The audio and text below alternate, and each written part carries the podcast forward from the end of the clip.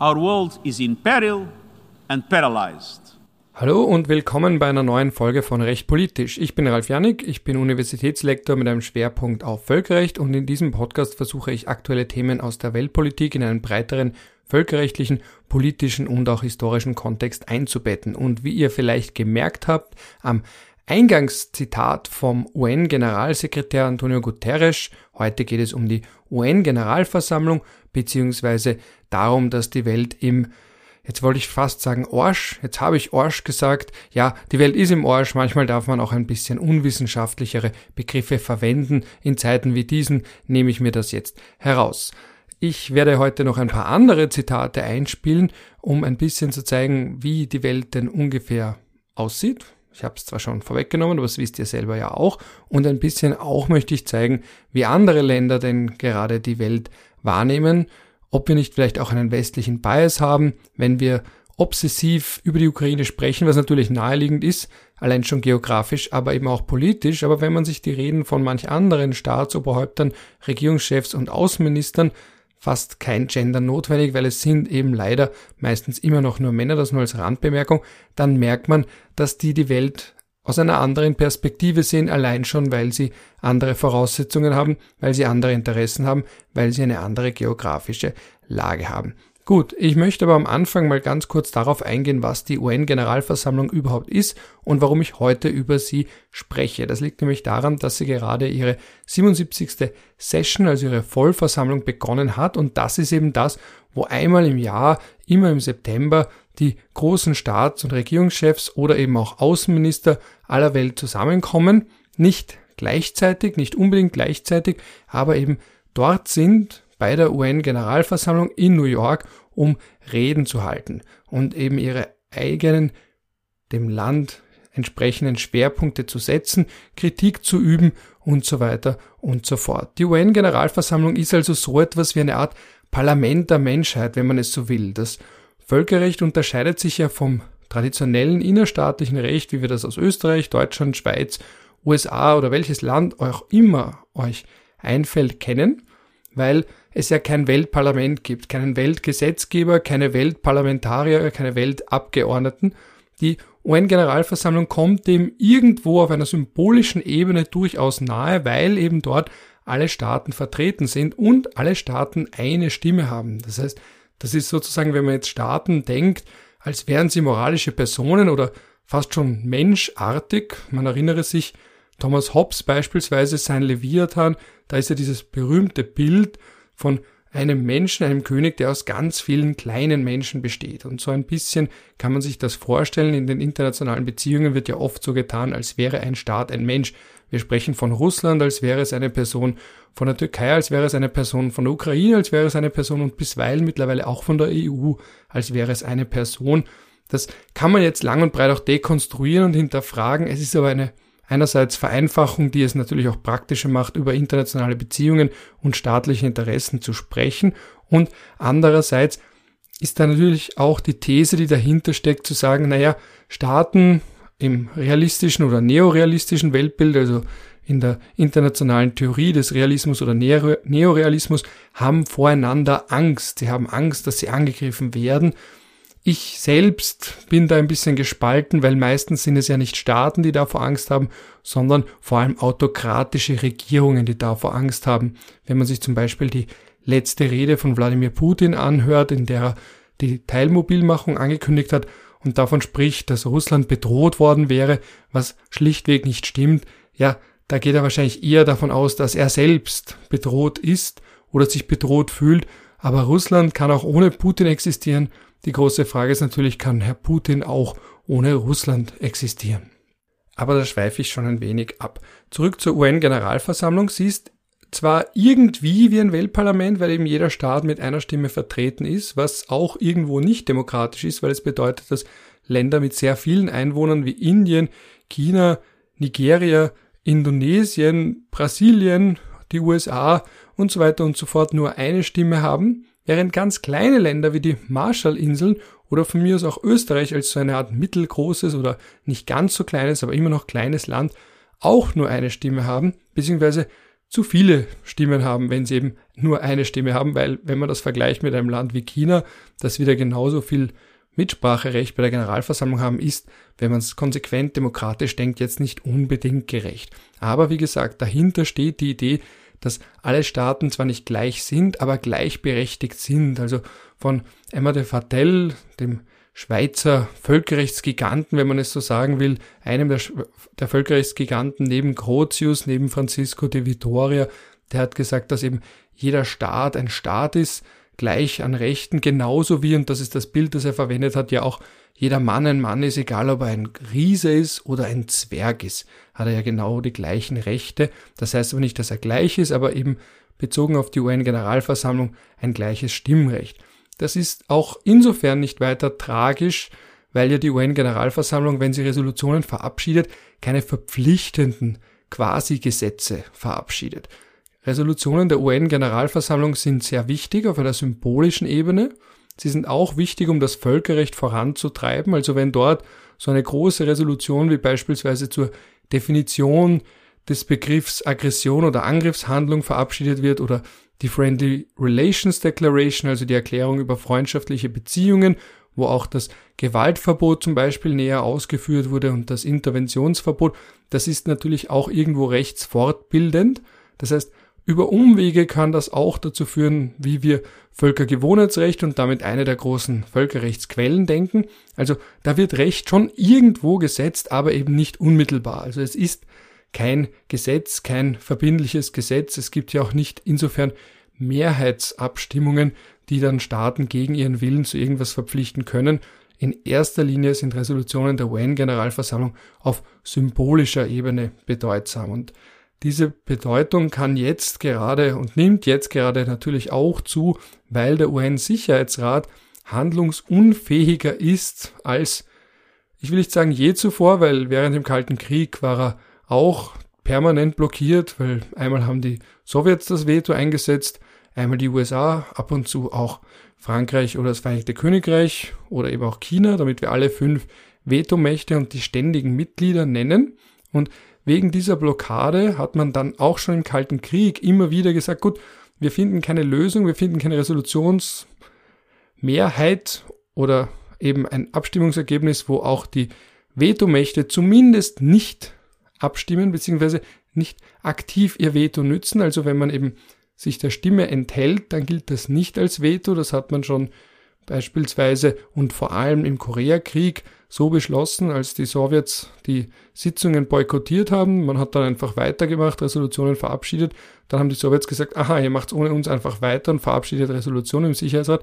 Na, dann kommen wir zurück und legen unser Veto ein, weil wir als diejenigen, die Nordkorea unterstützen wollen, nicht, dass ihr da jetzt den Sicherheitsrat als das Weltexekutivorgan zweckentfremdet aus sowjetischer Sicht, um da jetzt eurer Unterstützung für den Süden oder beziehungsweise allgemein eurem Vorgehen im Koreakrieg irgendwie internationale Legitimität zu verleihen. Und da ist man dann schon dazu übergegangen zu sagen, okay, wenn der Sicherheitsrat blockiert ist, weil da Weltmächte unterschiedliche Interessen haben, na gut, dann schauen wir, was es an Alternativen gibt. Und da ist natürlich dann in erster Linie die UN-Generalversammlung relevant, weil die hat auch Zuständigkeit beispielsweise und vor allem beim internationalen Frieden und internationaler Sicherheit und kann dann zum Beispiel, man könnte es so nennen, Ersatzresolutionen verabschieden, die zwar wie gesagt einmal mehr nicht verbindlich sind, aber eine hohe symbolische Bedeutung haben.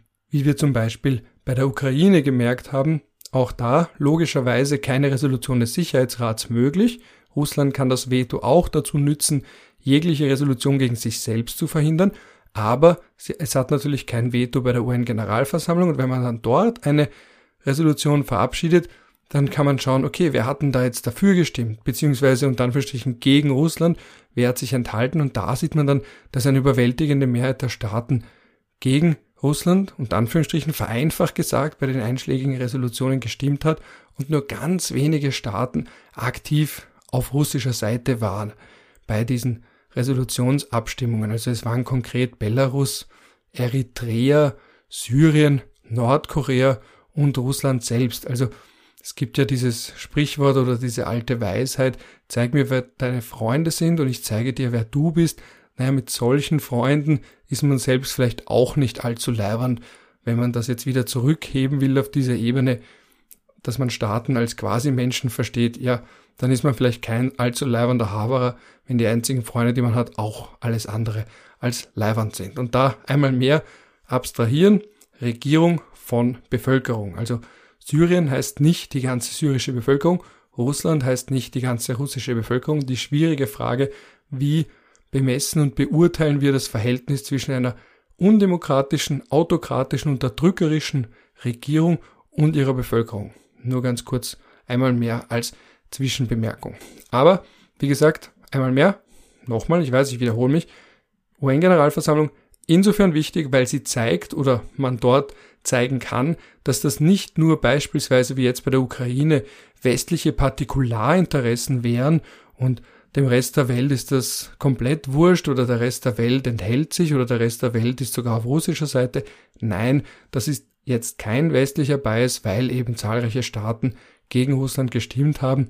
Die Ukraine bei dieser Resolution oder mehreren Resolutionen der Generalversammlung unterstützt haben. Aber gleichzeitig, das muss man natürlich auch bedenken, muss man sich fragen, wie viele Staaten haben auch Sanktionen verhängt, wie viele Staaten können überhaupt Sanktionen verhängen, weil sie sagen, wir wollen das wirtschaftlich auch in Kauf nehmen und dann natürlich auch, wie viele Staaten haben die Ukraine sonst wie unterstützt.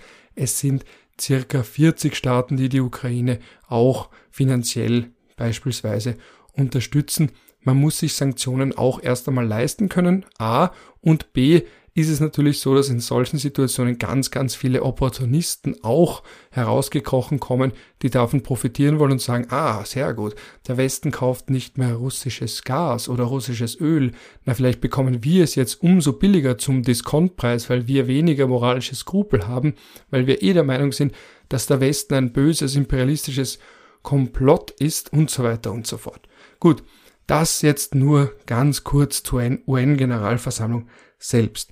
Jetzt noch ein paar Zitate und ein paar Schwerpunkte, die gesetzt wurden von den großen Namen der Weltpolitik, die dort aufgetreten sind.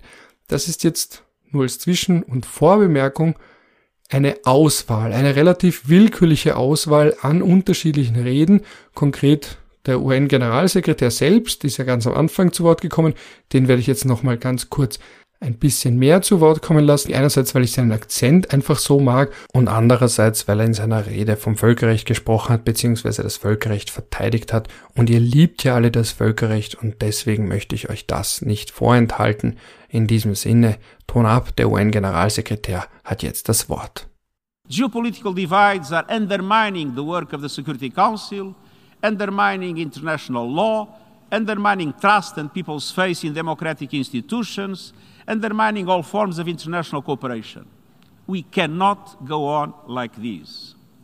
Also, da hört ihr es. So kann es nicht weitergehen. Wir brauchen ein bisschen Zuversicht. Er hat auch in seiner Rede davon gesprochen, von Hope und Hope, Hoffnung, die brauchen wir, die stirbt zuletzt, sagt man immer was ich als Phrase furchtbar finde, weil in der griechischen Mythologie bei der Boxe der Pandora die Hoffnung als letztes herauskommt. Das ist aber nichts Gutes, weil ich glaube, das ist so zu interpretieren, dass die Hoffnung als letztes stirbt, damit die Menschen möglichst lange ausharren, weil sie glauben, vielleicht wird es doch noch besser oder die Welt geht doch nicht unter. Und eigentlich wird ihr Leid dadurch nur zusätzlich verlängert, weil sie eben so lange durchhalten in der Hoffnung, dass es sich auszahlt. Also immer mit bedenken, wenn man sagt, die Hoffnung stirbt zuletzt. Ich glaube, das ist eigentlich nichts Gutes. Vielleicht soll sie als erstes sterben, weil dann ist es früher vorbei, wenn es so, sowieso von Anfang an hoffnungslos ist. Ja, ihr merkt, ich bin heute sehr positiv drauf, aber ja, ist nun mal mein Naturell. Ich bin einfach eine Frohnatur. Gut, ähm, bevor ich selbst jetzt wieder zu lange rede, ich habe jetzt eh schon ein bisschen mehr gesprochen, als ich eigentlich vorhatte, möchte ich jetzt noch jemanden zu Wort kommen lassen, nämlich den deutschen Bundeskanzler. Ich habe mich immer noch nicht daran gewöhnt, dass es nicht Angela Merkel ist, aber ich sollte mich langsam daran gewöhnen und das kann ich auch tun, indem ich manchmal ihn jetzt auch hier einlade. Audio, visuell sagt man nicht, weil wir sehen ihn ja nicht, aber eben zumindest seine Stimme können wir hören und er hat etwas Wichtiges gesagt, was Entscheidendes gesagt. Er hat nämlich eben auch darauf hingewiesen, dass Imperialismus nicht nur mit den USA assoziiert werden sollte. Viele haben ja diesen, dieses Bild von Imperialismus, dass das immer der Westen unter Anführungsstrichen ist und die USA als imperialistische Weltmacht sondern dass es eben auch andere Staaten gibt, die imperialistisch sind, auch wenn sie sich vielleicht nicht auf die ganze Welt erstrecken können, so doch zumindest in ihrem geopolitischen Hinterhof oder auch in ihrem geopolitischen Vorgarten, weil das, was gerade Russland tut, ist eigentlich nichts anderes als Imperialismus. Und dieser Imperialismus, dieser bewaffnete Imperialismus ist natürlich eine offensichtliche Verletzung des völkerrechtlichen Gewaltverbots und ganz vieler anderer völkerrechtlicher Normen und da hat eben Olaf Scholz auch mitgenommen, dieses kleine Heftel, möchte man sagen, wo die UNO-Charta drin ist. Vielleicht kennt ihr das. Das ist diese kleine Standardausgabe, die man auch im UN-Shop bekommt, wenn man in New York zum Beispiel da hineingeht in dieses große, alte, nicht mehr ganz so schöne Gebäude. Und er hat eben mit bei seiner Rede und dann verweist er auf die Charta eben ganz am Anfang jetzt und da hebt er sie, damit ihr euch das vorstellen könnt. Wie gesagt, er ist ja nicht audiovisuell hier, dann hebt er sie kurz hoch, um noch einmal zu betonen, wie wichtig die UNO-Charta ist und die UNO selbst, weil die UNO-Charta ist ja, wenn wir schon bei Parallelen sind, vorhin zwischen der Generalversammlung und einem Parlament, die UNO-Charta ist sowas wie eine Quasi-Verfassung oder das, was einer Weltverfassung zumindest am nähersten kommt. Aber ich rede schon wieder viel zu lang. Lassen wir mal kurz Olaf Scholz zu Wort kommen. Unsere Welt hat klare Regeln, Regeln, die wir als Vereinte Nation gemeinsam geschaffen haben. Diese Charta verspricht uns allen ein friedliches Miteinander. Diese Charta ist unsere kollektive Absage an eine regellose Welt. Unser Problem sind nicht fehlende Regeln, unser Problem ist der mangelnde Wille, sie einzuhalten und durchzusetzen. Das Bild von der Welt ohne Regeln führt aber noch aus einem zweiten Grund in die Irre. Wenn wir unsere Weltordnung nicht gemeinsam verteidigen, weiterentwickeln und stärken, dann droht uns nicht etwa regelloses Chaos, sondern eine Welt, in der die Regeln von denen gemacht werden, die sie uns dank ihrer militärischen, ökonomischen und politischen Macht diktieren können. Die Alternative zur regelbasierten Welt ist nicht die Anarchie, sondern die Herrschaft der Starken über die Schwächeren. Ob aber in dieser Welt das Recht der Macht herrscht oder die Macht des Rechts, kann den allermeisten von uns nicht egal sein. Die Kernfrage, vor der wir als Weltgemeinschaft stehen, lautet, schauen wir hilflos zu, wie manche uns in eine Weltordnung zurückkatapultieren wollen, in der Krieg ein gängiges Mittel der Politik ist, in der unabhängige Nationen sich ihren stärkeren Nachbarn oder ihren Kolonialherren zu fügen haben? In der Wohlstand und Menschenrechte ein Privileg der Lucky Few sind? Oder schaffen wir es mit vereinten Kräften, dass die multipolare Welt des 21. Jahrhunderts eine multilaterale Welt bleibt? Meine Antwort als Deutscher und als Europäer lautet, das muss uns gelingen. Und wer da jetzt die Wir schaffen das Vibes von Angela Merkel verspürt hat, der ist nicht alleine, ich hatte die da auch. Meine Antwort ist, das muss gelingen. Er hat wohl bewusst nicht gesagt, wir schaffen das oder wir müssen das schaffen. Das nur als Zwischenbemerkung. So, jetzt springen wir ein bisschen weiter vor und zu dem Teil, als er eben von russischem Imperialismus spricht. Nicht, dass es heißt, ich würde da irgendetwas verzerren, so wie in dieser Simpsons-Folge, wo der Humor befragt wird und dann schneidet man da ein Video so zusammen und die Uhr oben zeigt immer eine andere Uhrzeit an und es ist ganz offensichtlich zusammengekürzt. Ich möchte hier klarstellen, ich habe hier gekürzt und jetzt kommt eine andere Passage aus dieser Rede. Nicht, dass man glaubt, die Rede wäre irgendwie verzerrt und Simpsons References. Ja, das ist, glaube ich, ein Millennial-Ding. Die Jüngeren unter euch werden sich vielleicht wundern äh, über diese References oder nichts mit ihnen anfangen können. An dieser Stelle tut es mir sehr leid, wenn ich die Simpsons zitiere oder zu oft zitiere. Aber weg von den Simpsons hin zu Olaf Scholz. Mit dieser Charta ist ein Aufruf an uns alle verbunden, ihre Ziele und Grundsätze durchzusetzen. Deshalb dürfen wir nicht die Hände in den Schoß legen, wenn eine hochgerüstete nukleare Großmacht noch dazu ein Gründungsmitglied der Vereinten Nationen und ständiges Mitglied des UN-Sicherheitsrates, Grenzen mit Gewalt verschieben will. Russlands Eroberungskrieg gegen die Ukraine ist durch nichts zu rechtfertigen.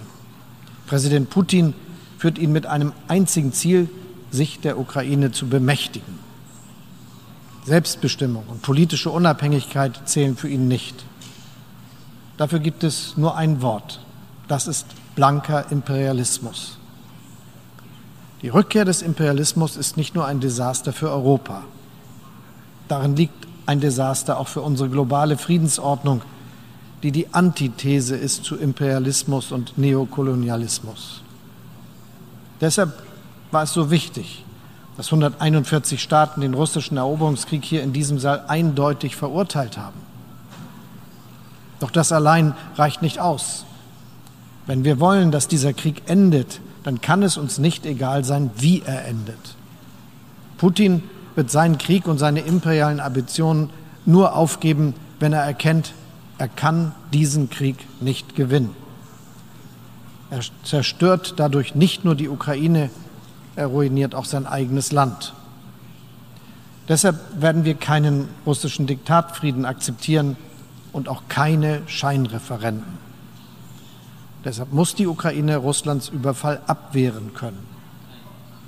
Wir unterstützen die Ukraine dabei mit aller Kraft, finanziell, wirtschaftlich, humanitär und auch mit Waffen. Gemeinsam mit Partnern weltweit haben wir harte wirtschaftliche Sanktionen gegen die russische Führung und Russlands Wirtschaft verhängt. So lösen wir das Versprechen ein, das jedes unserer Länder mit dem Beitritt zu den Vereinten Nationen gegeben hat nämlich unsere Kräfte zu vereinen, um den Weltfrieden und die internationale Sicherheit zu wahren. Ja, und da steckt natürlich ganz viel drin. Da steckt das Zauberwort Multilateralismus drin, da steckt drin, dass man zusammenarbeitet, dass es um gemeinsame Werte geht, dass das eben nicht westlicher Kulturimperialismus ist oder sonst etwas, sondern eben ein Grundsatz, nicht Krieg zu führen. Man hat sich vom 19. Jahrhundert verabschiedet von diesem worauf er auch indirekt verwiesen hat, Clausewitzschen Diktum der Fortsetzung der Politik mit anderen Mitteln als Krieg. Eben das macht man heute nicht mehr, man führt keinen Krieg und wenn, dann arbeiten Staaten gemeinsam daran, dass dieser Krieg beendet wird und nicht so beendet wird, wie das der Aggressor will, sondern so beendet wird, dass der Aggressor das nicht mehr tut und auch nicht mehr tun kann im Extremfall, aber auf jeden Fall sich nicht einfach so mit Gewalt durchsetzen kann. Das meint man eben auch mit Diktatfrieden, auch da. Das sind Worte, die natürlich alle eine Konnotation haben, die auch Erinnerungen wecken. Diktatfrieden war ja auch ein Wort, das beispielsweise im Zusammenhang mit Versailles genannt wurde. Also da kann man auch ganz viel hineininterpretieren und da kann man auch ganz lang darüber sprechen und man kann auch versuchen mit bösen Absichten zu sagen, war das die richtige Wortwahl und so weiter und so fort. Aber wir haben keine bösen Absichten und deswegen tun wir das nicht. Entscheidend ist an dieser Rede, er möchte einmal mehr zeigen, das sind universelle Werte, das sind weltweite Werte, das sind Werte, die von allen Staaten geteilt werden und nicht nur vom Westen und deswegen auch, wie ich am Anfang gesagt habe, die Betonung und der Verweis auf die UN-Generalversammlung und ihre Resolutionen eben auch als symbolisch jedenfalls und weltpolitisch damit eben auch wichtiges Dokument, um zu zeigen, dass das eine breite Mehrheit ist, die hier der Meinung ist, dass dieser Angriffskrieg nicht gerechtfertigt ist und ihn eben deswegen auch in zwei Resolutionen vor allem, es gab mehrere, aber zwei vor allem entschieden zurückgewiesen hat und auch gefordert hat von Russland, diesen Krieg zu beenden und alle Truppen aus allen ukrainischen Gebieten abzuziehen. Mag man da jetzt irgendwelche Pseudo-Referenden, unter Anführungsstrichen Referenden abhalten? Sie sind keine völkerrechtliche Basis für eine Gebietsverschiebung. Das Selbstbestimmungsrecht ist weder ein Recht auf Unabhängigkeit noch ein Recht darauf, sich einem anderen Staat anzuschließen. Und man muss natürlich da auch bedenken, es gibt ja jetzt gar keine Mehrheiten innerhalb der Ukraine, genuine Mehrheiten, die das überhaupt wollen. Es sind eben Pseudoreferenten, die nur Pseudolegitimität für eine Grenzverschiebung geben können, aber eben keine echte Legitimität. Und da möchte ich einmal mehr verweisen auf die putinsche Rede zur Teilmobilisierung.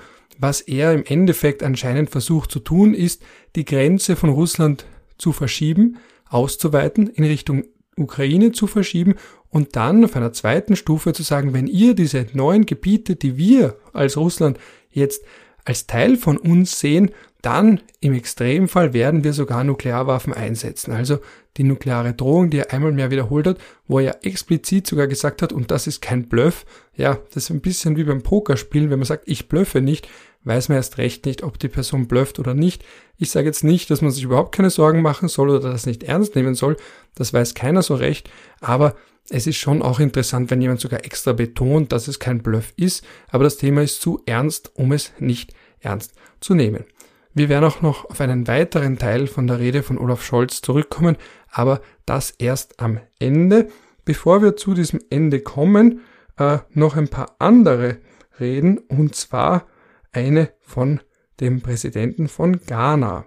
Ich habe jetzt, ich habe es eh schon anfangs erwähnt, ich habe mir ein paar Reden angehört. Ich habe mir auch die vom nigerianischen Präsidenten angehört, der zum Beispiel darauf verwiesen hat, dass er 1984 schon als Außenminister gesprochen hat, wo man auch sieht, das sind vielleicht Kontinuitäten. Da scheinen sich die Politiker auch nicht zu verändern. Aber der hat interessanterweise gar nichts gesagt zum Krieg zwischen der Ukraine und Russland, beziehungsweise zum russischen Angriff. Da sieht man auch, dass die Schwerpunkte und die Aufmerksamkeit nicht überall gleich ist.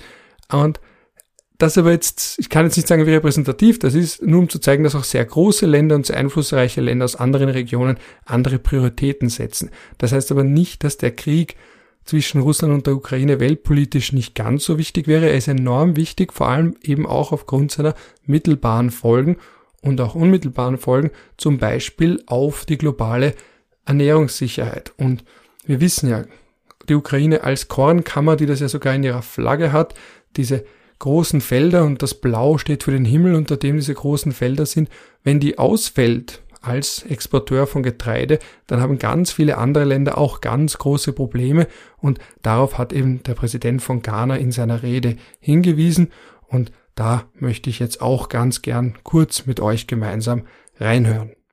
Russia's invasion of Ukraine burst upon us, aggravating an already difficult situation. It is not just the dismay that we feel at seeing such deliberate devastation of cities and towns in Europe in the year 2022. We're feeling this war directly in our lives in Africa. Every bullet, every bomb, every shell that hits a target in Ukraine hits our pockets and our economies in Africa. The economic turmoil is global, with inflation as the number one enemy this year. Das war der ghanaische Präsident Nana Addo Dankwa Akufo-Addo und man sieht hier andere Schwerpunkte, aber Bewusstsein, dass vermeintlich regionale Probleme globale Auswirkungen haben und haben können. Und was man daran auch sieht, ist, dass wir nicht vergessen dürfen, dass zum Beispiel russische Propaganda natürlich eine oft andere Zielgruppe hat, als wir meinen mögen, weil wir manchmal uns denken, das ist jetzt aber sehr plump oder das ist auch offensichtlicher Bullshit. Ja, das denken wir uns vielleicht, das denken wir uns vielleicht im Westen, das denken sich vielleicht auch im Westen nicht alle, im sogenannten Westen nicht alle. Es gibt andere, die sagen, ja, endlich sagt's mal wer, Erstens das und zweitens muss man bedenken, dass es auch eine globale Zielgruppe für Propagandanachrichten gibt und natürlich man auch aus russischer Sicht versucht, afrikanische Staaten oder die dortige Bevölkerung auf die eigene Seite zu ziehen. Und da funktioniert es natürlich sehr gut, immer wieder zu sagen, wir kämpfen ja auch gegen den westlichen US-amerikanisch geprägten Imperialismus und das stößt natürlich dort auf offene Ohren aufgrund der Zeit vom Kalten Krieg, aufgrund der Probleme, die es in diesen Ländern nun mal unzweifelhaft gibt, aufgrund der Rolle von den globalen internationalen Finanzinstitutionen, also dem Internationalen Währungsfonds und der Weltbank, die ja auch nicht überall sonderlich beliebt sind. In Europa reden wir über die ja kaum, weil wir üblicherweise mit ihnen nichts zu tun haben, aber in anderen Ländern ist das ein ganz, ganz großes Thema. Es gibt auch den Third World Discourse oder eben Third World Approaches to International Law, da wird darüber sehr, sehr viel diskutiert,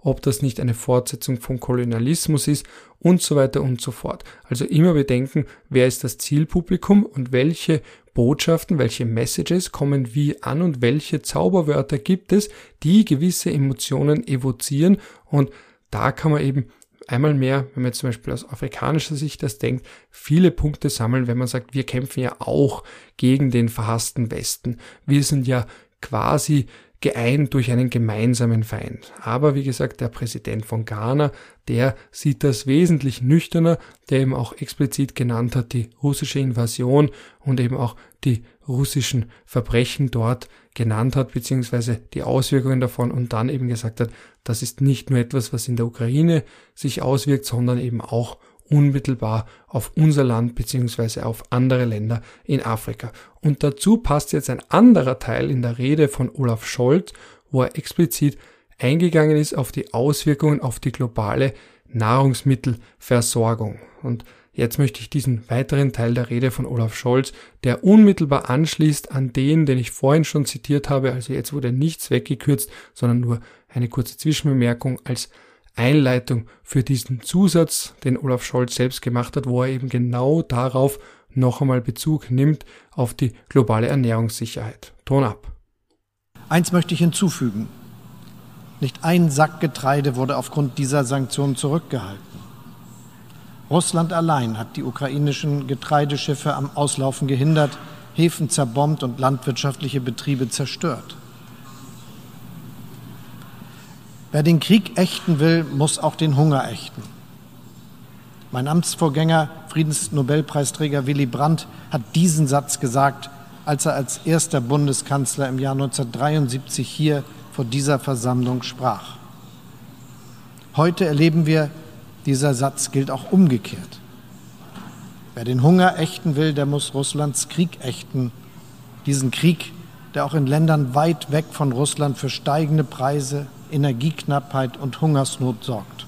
Wir sehen also Krieg, globale Ernährungssicherheit, Getreidelieferungen, Getreidedeal, deswegen war das ja so ein großer Deal, so eine große Sache. Und dann haben wir noch andere Probleme auch, die wir eigentlich schon lange davor hatten. Also diesen Krieg haben wir eigentlich nicht gebraucht. Vor ein paar Jahren zum Beispiel war ja der Schwerpunkt viel stärker bei Migrationsbewegungen und Fluchtbewegungen. Und dann gibt's ja eigentlich noch einen Klimawandel auch, den man bekämpfen sollte.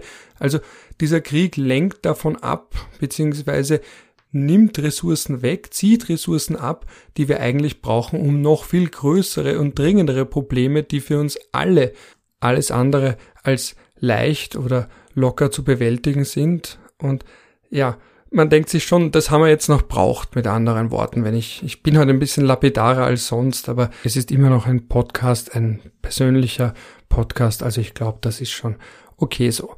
Ja, aber das bringt uns eben zum Thema Klimawandel, das ja auch sehr oft thematisiert wurde bislang bei der UNO-Generalversammlung und den Reden. Und da möchte ich jetzt verweisen auf die Rede vom kolumbianischen Präsidenten, die ist sehr interessant, weil da hat er kurz darauf verwiesen, es ging auch deswegen ein wenig viral, fast schon klischeehaft auf Kokain. Ja. Da hat er jetzt aber nicht gesagt, ja, das ist jetzt so toll und so weiter, sondern hat gesagt, was für Schwerpunkte haben wir eigentlich in unserer Welt? Wir kämpfen da jetzt gegen Drogen, War on Drugs. Auch die USA haben das ja sich auf die Fahnen geschrieben, vor allem in den 80er Jahren unter Reagan, aber auch schon davor. Das weiß man ja allein schon popkulturell wegen Filmen wie Scarface oder in jüngerer Vergangenheit wegen Serien wie Narcos und so weiter und so fort. Und da hat er jetzt eben, wie gesagt, ein bisschen klischeehaft, aber was soll's? Auch ein Kolumbianer, den ich, den ich kenne, den nervt das ein bisschen, dass jetzt alle sein Land immer schon mit Drogen assoziieren. Er sagt dann auch immer, es gibt ja andere Dinge auch bei uns, aber klar, was soll man tun, wenn es so erfolgreiche Serien und Filme gibt? Aber das nur am Rande. Der lange Rede, kurzer Sinn. Der Präsident Kolumbiens hat darauf verwiesen, dass man eben gegen die Coca-Pflanze ankämpft und das dann mittelbar sehr viel Leid und sehr viele Tote produziert und gleichzeitig aber Gas, Benzin nicht bekämpft, sondern im Gegenteil schützt. Und das ist dann höchst irrational, wie er eben sagt, und wie er selbst betont, und das ist so eine schöne Passage, Irrationalidad. Und ich möchte das jetzt vorspielen, ganz kurz. Das Schöne am Spanischen ist ja, dass wenn man andere Sprachen auch spricht, also mein Spanisch ist sehr eingerostet, mein Erasmus-Semester in Madrid ist schon länger her, aber dass man zumindest teilweise schon versteht, was gesprochen wird und zumindest auch die Emotion, die dahinter liegt, auch mitfühlen kann und man genug versteht, um zu wissen, was er meint. In diesem Sinne lassen wir jetzt den kolumbianischen Präsidenten auch noch zu Wort kommen und seine Kritik an unserer Doppelmoral, wenn es um den Kampf gegen Drogen geht, den wir sehr erbittert führen, und den Kampf gegen die Zerstörung von Regenwäldern beispielsweise oder den Kampf gegen den Klimawandel, den wir alles andere als erbittert führen, sondern eher mit Worten, aber nicht mit Taten. ¿Qué es más venenoso para el ser humano? ¿La cocaína o el carbón o el petróleo? El dictamen del poder ha ordenado que la cocaína es el veneno y debe ser perseguida. Así ella solo cause mínimas muertes por sobredosis y más por las mezclas que provoca su clandestinidad dictaminada. Pero en cambio el carbón y el petróleo deben ser protegidos. Así su uso pueda extinguir a toda, a toda la humanidad. Estas son las cosas del poder mundial, cosas de la injusticia, cosas de la irracionalidad, porque el poder mundial se ha vuelto irracional. Also, Coca-Pflanze führt auch zu Leid, aber fossile Brennstoffe können die ganze Menschheit bedrohen und die beschützen wir, das sind die irrationalen Kräfte der Macht, während wir gegen die Coca-Pflanze erbittert kämpfen. Ja, also eine Frage der Gewichtung. Gut, und mit diesem Verweis auf Kokain beschließe ich auch die heutige Podcast-Einheit, wenn man es so will. Die UN-Generalversammlung geht ja noch weiter. Es kommen noch weitere Reden, beispielsweise von Indien, von China oder eben auch von Österreich. Vielleicht geht es ja aus, dass ich das auch noch behandle. Mal schauen. Ich kann im Moment recht wenig versprechen, was das angeht, aber es gibt eh so viele andere Angebote in Sachen Podcast, in Sachen medialer Verköstigung, dass ihr jetzt auch wahrscheinlich nicht angewiesen seid auf diesen Podcast. Aber es freut mich sehr natürlich, dass ihr immer wieder reinhört. Und in diesem Sinne bin ich bei meinen üblichen Schlussworten. Je nachdem, zu welcher Tages- und Nachtzeit ihr jetzt dabei wart, wünsche ich euch einen schönen startenden Tag, Rest vom Tag, einen netten Abend oder vielleicht auch eine gute Nacht.